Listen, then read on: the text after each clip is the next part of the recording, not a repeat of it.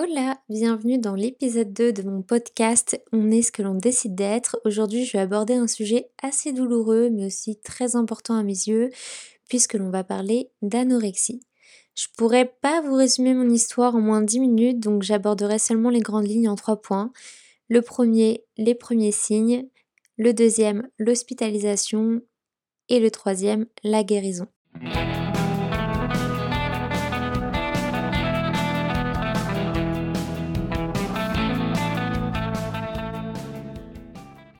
Petit 1. Les premiers signes. Je suis devenue anorexique à l'âge de mes 12 ans. Ça a commencé par un petit régime sans importance, à cause des remarques, des gestes déplacés de la part de certains garçons du collège. Puis petit à petit, ça s'est transformé en une véritable obsession. Une obsession incontrôlable. Je comptais chaque calorie que j'absorbais, l'activité physique était devenue une obligation, une punition même, pour compenser la culpabilité que je ressentais à chaque fois que je mangeais. Je me faisais régulièrement vomir, ou alors je cachais ma nourriture à table pour ne pas que mes parents se rendent compte que je ne mangeais pas réellement. Je me pesais tous les jours. Et plus je maigrissais, plus j'avais l'impression de satisfaire cette petite voix dans ma tête. Cependant, plus je satisfaisais cette voix-là, plus j'avais l'impression de me rapprocher des enfers. Très vite, la vie a eu un goût amer, un goût fade. Je n'avais plus envie de rien, je riais presque plus. Je pleurais très souvent, je ressentais un mal-être inexplicable. Je n'arrivais plus à profiter de la vie tellement que cette maladie me tuait à petit feu. Dans mes derniers instants de liberté, avant de me faire hospitaliser, je me souviens avoir passé des nuits désagréables. Je me faisais morte par mon chat qui hurlait en miaulant et ça me réveillait plusieurs fois dans la nuit. Je ne le savais pas encore à ce moment-là, mais vous verrez, c'est un détail qui a son importance pour la suite. J'ai aussi le souvenir d'avoir de plus en plus froid. Je portais plusieurs couches de collants en dessous de mes jeans, en dessous de mon pyjama, pour essayer de me réchauffer, mais ça devenait de plus en plus insupportable et compliqué de rester en vie. Petit 2. L'hospitalisation. Bien entendu, avant de me faire hospitaliser, mes parents ont tout essayé. Thérapie avec des psychologues, des pédopsychiatres, je suis même allée voir un magnétiseur. En vain. La maladie était plus forte que tout et puis aucun professionnel prenait la décision de m'hospitaliser car je trompais tous les docteurs. Je leur disais que ça allait bien, que je voulais m'en sortir, mais c'était pas vrai. Un jour, je suis montée sur la balance et le poids de 24 kilos s'est affiché. Et encore, je trichais car je buvais un maximum d'eau pour peser le plus lourd possible sur la balance et ne pas affoler mes parents. Ce jour-là, ma mère a demandé à mon médecin traitant de m'hospitaliser.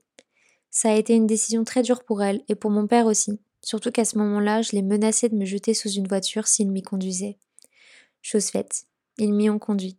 J'ai fait seulement une nuit dans l'hôpital de ma ville, j'ai été aussitôt transférée dans un hôpital plus grand, mais aussi beaucoup plus loin d'où j'habitais. J'ai été placée dans une chambre en réanimation parce que mon pronostic vital était beaucoup trop engagé. On m'avait enfin diagnostiqué une anorexie mentale. Je pouvais enfin mettre un nom sur ce mal-être que je ressentais. Mon rythme cardiaque était descendu beaucoup trop bas durant la nuit et je le savais pas encore à ce moment-là, mais en fait, je venais peut-être d'avoir l'explication de pourquoi mon chat me réveillait durant la nuit, mais ça, ma mère l'avait aussitôt compris. Les médecins ont été honnêtes avec moi. Ma mère m'a raconté euh, plusieurs passages que j'avais oubliés, sûrement volontairement. Je pense que mon cerveau a fait un blackout de différents moments qui devaient être trop douloureux, trop, trop durs à supporter pour mon cerveau. Ma mère m'a raconté qu'au moment de mon transfert à l'hôpital, j'ai demandé au médecin si je pouvais mourir. Et ils m'ont répondu que oui, sans aucun filtre. Je me souviens pas du tout de ce moment-là. Et j'ai vraiment fait des blackouts de plusieurs passages qui devaient être trop douloureux, trop compliqués à supporter pour moi à ce moment-là. Donc, pour résumer, je me suis retrouvée euh, rapidement isolée dans une chambre avec le droit à une visite par semaine de mes parents, un appel par jour de 15 minutes, pas plus, et un repos strict. Ça, ça a vraiment été le plus dur pour moi. Donc pour vous expliquer ce qu'était le repos strict. En gros, je n'avais pas le droit de me lever, même pour aller aux toilettes. On m'a apporté un plat bassin pour que je fasse mes besoins et on venait faire ma toilette le matin.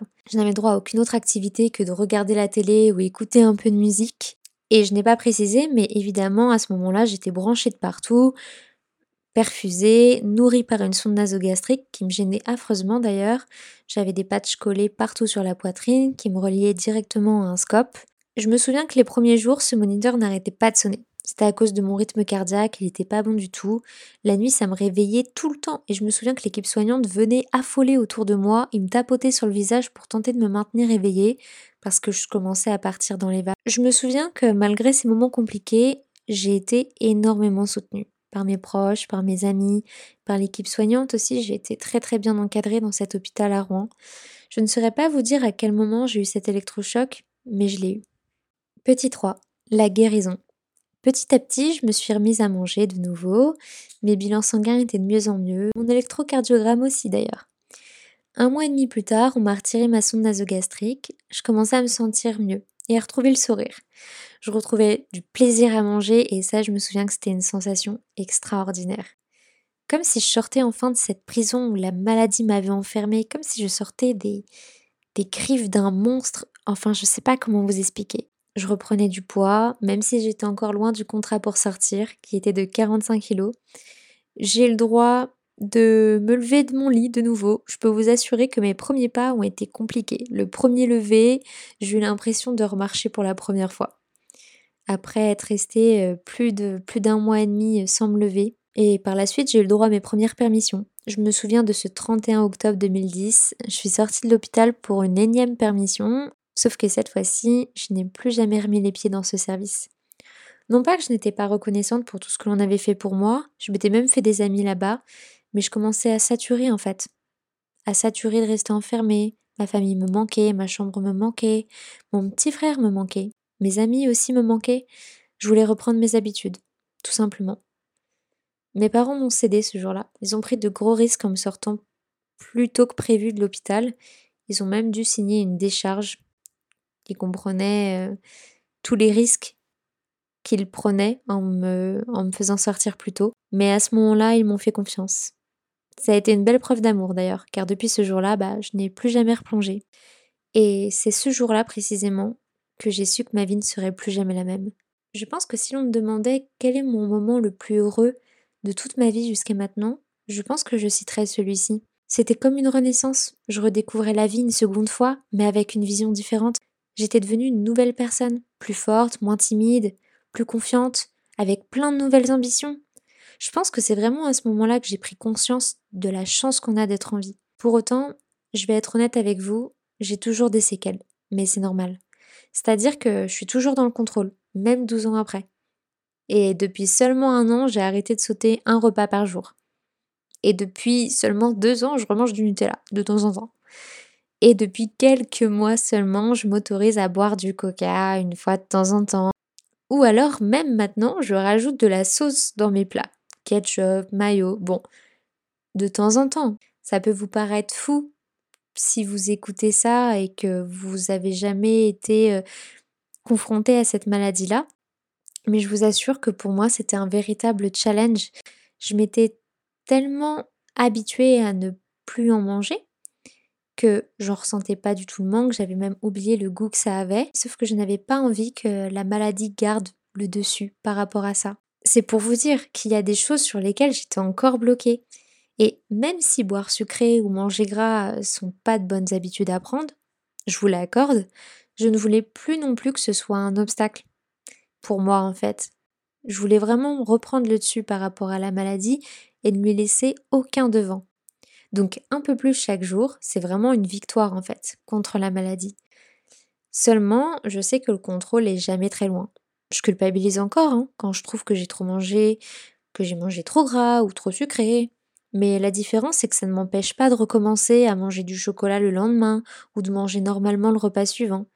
J'arrive très vite à déculpabiliser, chose que je n'arrivais vraiment pas du tout à faire avant. J'ai encore des efforts à faire, mais quand je vois le chemin que j'ai parcouru, franchement, je suis fière je pense que j'ai fait le plus gros du combat. Je pense que j'ai presque même fini le combat et je l'ai gagné. Donc, si moi j'ai réussi à m'en sortir, vous aussi vous pouvez réussir. Je vous remercie d'avoir écouté ce podcast. Pour plus de contenu à ce sujet, je vous propose d'aller voir la playlist entière que j'ai réalisée sur l'anorexie sur ma chaîne YouTube qui s'appelle Melody Mood. Vous pouvez aussi revisionner mon passage sur France 4 dans l'émission L'école des maternelles sur les premiers signes de l'anorexie, soit sur le site de France 4 en replay, soit sur la chaîne YouTube directement de France 4. Moi, je vous dis à très bientôt pour un prochain podcast et n'oubliez pas, on est ce que l'on décide d'être.